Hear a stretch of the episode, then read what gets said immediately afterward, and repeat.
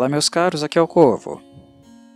O Black Sabbath, por ser uma das bandas precursoras do que viria a ser chamado heavy metal, de som estridente, pesado, composto por power chords, tritono e conteúdo lírico místico e macabro, possui também uma base de apreciadores dos mais puristas que podemos encontrar no mundo da música.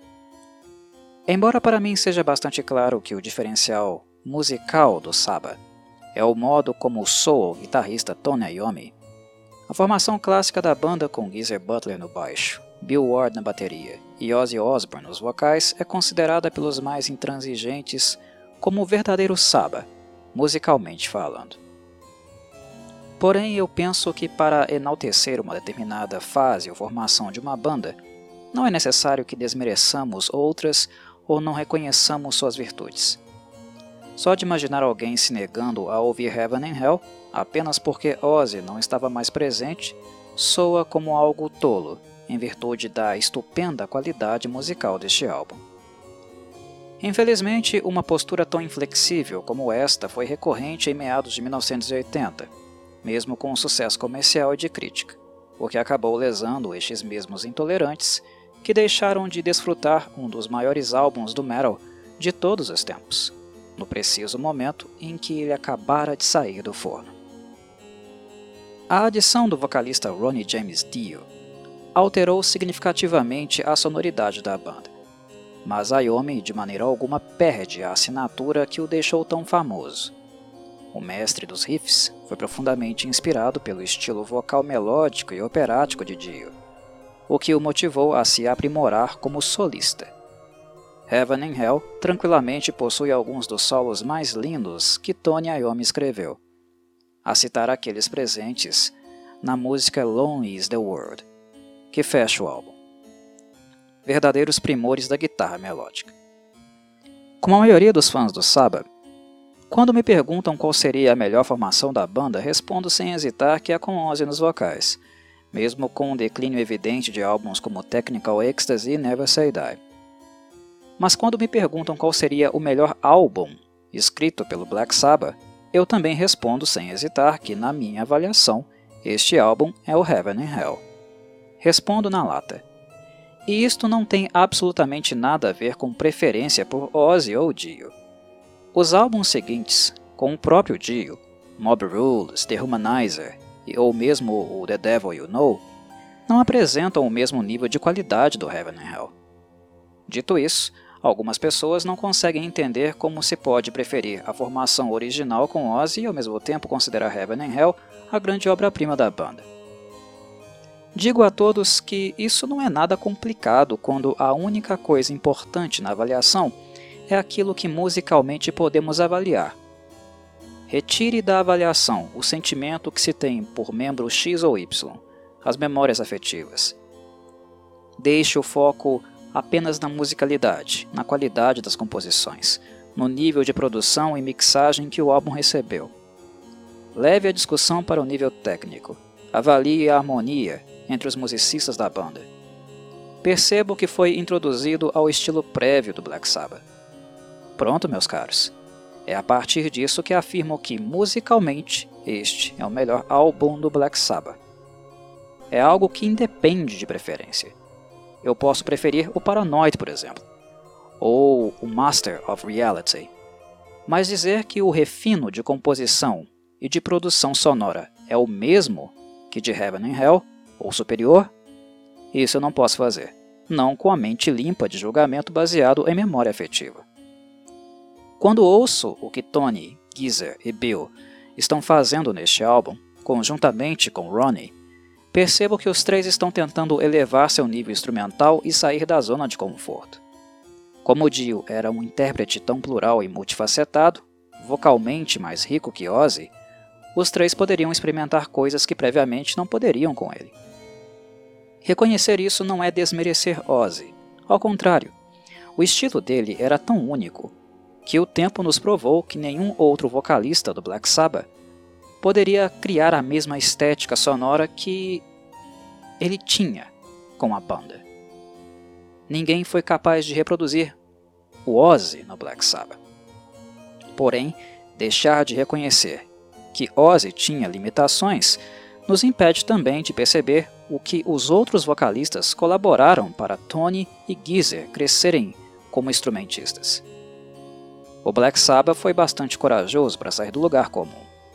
Reforço que a sonoridade de Heaven and Hell ainda é Black Sabbath, e discordo firmemente de quem diz o contrário.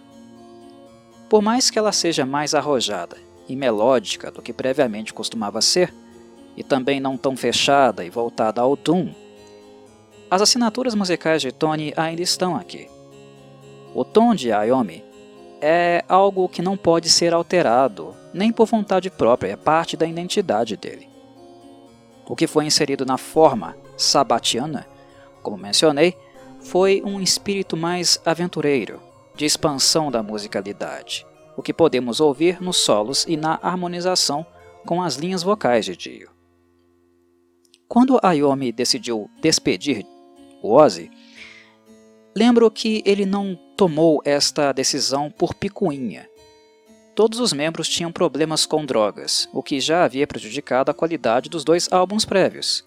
O problema é que, diferente de Tony e Geezer, Ozzy e Bill estavam tão intoxicados que mal se aguentavam em pé. O problema crônico de Bill era com o alcoolismo, o que ainda permitiu que ele tivesse sobrevida na banda e gravasse o Heaven and Hell, mesmo que o baterista pouco se lembre desta época, quase não tenha memórias. Porém, com Ozzy, a situação chegou a um ponto que não era mais possível contar com ele. Despedi-lo nunca foi uma decisão fácil, e na primeira vez que isto aconteceu, a banda até chegou a recontratá-lo. Os quatro cavaleiros do metal foram então para Los Angeles, na tentativa de finalmente escrever o álbum e entregar para a gravadora, que já estava em cima deles. Entretanto, o que se seguiu foi mais 11 meses da mesma rotina, muita droga e nenhum trabalho. Tony Iommi não teve outra opção a não ser tentar uma mudança drástica, que inclusive desagradou Gizzy Butler. Butler sempre foi um sujeito muito leal com os amigos, e ver Ozzy partir fez com que ele abandonasse o Saba também. Geezer só retornou para trabalhar no Heaven and Hell quando ouviu trechos do que já estava sendo feito, ficando encantado com a qualidade do material. Ou seja, foi a qualidade das composições que fez Geezer querer fazer parte disso. Querer ser parte disso, o que já diz muito sobre este álbum. Antes do início efetivo do trabalho de composição, Ayomi saiu em procura de um vocalista com a desculpa de querer gravar um side project, já que o Saba não estava indo a lugar nenhum. Ele conheceu Dio, ironicamente, a partir de Sharon Osbourne, que na época ainda se chamava Sharon Arden, pois ainda não estava casada com Ozzy. Sharon era a filha do empresário do Black Sabbath e havia conhecido Dio nos tempos do Rainbow. Quando Ayomi se sentou com o vocalista para se conhecerem musicalmente, apenas experimentar e se exercitar criativamente, não demorou muito para estarem tocando o que seria o protótipo da música Children of the Sea. Ayomi ficou impressionado com a qualidade musical de Dio e não tinha a menor dúvida de que desejava trabalhar com ele. Sem a presença de Geezer, que além de descontente com a ausência de Ozzy, estava também enfrentando um processo de divórcio complicado, Dio e Ayomi se juntaram a Bill e convidaram então Geoff Nichols, guitarrista e tecladista da banda Quartz, para assumir o baixo durante o processo de composição da música Heaven and Hell. O baixo pulsante da música título, curiosamente, foi ideia de Nichols, e não de Geezer. E foi o fato de Geezer ouvir a demo da música, posteriormente, que fez sua ficha cair. Ele percebeu que algo grandioso estava tomando forma com o retorno dele para a banda, Nichols não foi dispensado. Ayomi solicitou que ele ficasse para trabalhar como tecladista, inserindo assim uma nova camada ao som do Black Sabbath, diversificando-o ainda mais. Sem os teclados de Nichols, nós não teríamos a aura majestosa da música da Young, por exemplo. Tudo parece tranquilo, em paz, com todos finalmente voltando a ter foco e criativamente estimulados, certo? Errado. Criativos e inspirados todos estavam, mas os problemas estavam longe de terminar. A gravadora não acreditava no sucesso de Heaven and Hell, sem o Ozzy, e se negou a pagar o que previamente havia sido acordado por ele, o que fez a banda, por sua vez, custear o álbum do próprio bolso. Quando Heaven and Hell foi lançado e se tornou álbum de platina nos Estados Unidos, imaginem a satisfação da banda, que além do reconhecimento ficaria também com a maior parte do lucro. Ninguém acreditava neste álbum, além dos membros da banda, e ele só foi lançado na raça, graças às reservas econômicas que ela tinha, que felizmente não foram completamente torradas em drogas. O foda-se que o Black Sabbath deu para a gravadora, assumindo os encargos do álbum, foi certamente um dos mais gostosos de toda a história da música.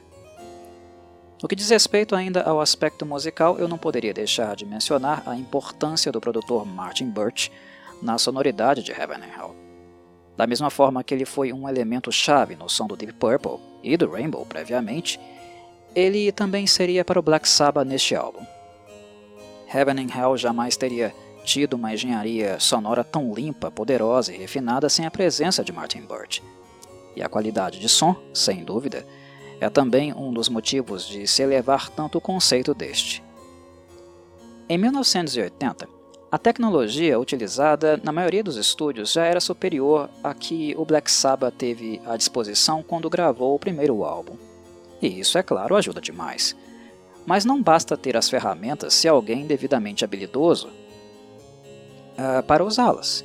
É necessário ter ferramentas, mas também alguém que seja criativo e as domine. O Black Sabbath, como é de conhecimento comum, não gostava muito de trabalhar com produtores musicais e tinha o péssimo álbum deles mesmos mexerem, exercerem a produção, sendo assessorados minimamente apenas quando achavam necessário. Se os álbuns setentistas do Saba soam mais sujos e até um pouco amadorescos, é também em virtude disso. É claro que este aspecto sujo e rudimentar das antigas gravações também ajudou a moldar a sonoridade clássica da banda. Isso é inegável. Mas imaginem se ela tivesse recebido o tratamento de engenheiros do mesmo nível de Martin Birch, desde o princípio, o que aqueles álbuns poderiam ter sido. Dando um parecer completamente pessoal, eu, Corvo, jamais dispenso uma produção refinada e bem feita. Na minha avaliação, ela só tem a engrandecer e potencializar a qualidade das composições, exatamente como acontece em Heaven and Hell que se tornou um dos grandes trabalhos de engenharia de Martin Birch, ao lado dos álbuns do Deep Purple, Rainbow e posteriormente do Iron Maiden e Michael Schenker. Não poderia encerrar a fala sem mencionar a capa do álbum, que é tão reconhecível como as composições que ilustram essa bolacha. Assim como elas, a arte também passou longe de ser planejada. Por sinal, ela já estava pronta muito antes do conceito do álbum existir. Ela foi pintada por Lynn Curley, para uma exposição de quadros chamada Mask, a qual ele exibiu por algum tempo em Santa Mônica. Como Black Sabbath estava completamente atrasado com o prazo de entrega e também insatisfeito com a arte que seria usada, a gravadora ligou para Curly por ele já ter trabalhado previamente ilustrando capa de álbum musical, no caso do Agents of Fortune, outro baita álbum do rock, de autoria do Blue Oyster Cult e lançado em 1976. A gravadora ligou Perguntou ao pintor se ele tinha alguma obra à disposição que achasse adequada ao Black Sabbath e desejava vender. E então ele mandou a ilustração que vemos aí. A banda gostou, a gravadora também, e o resto é história.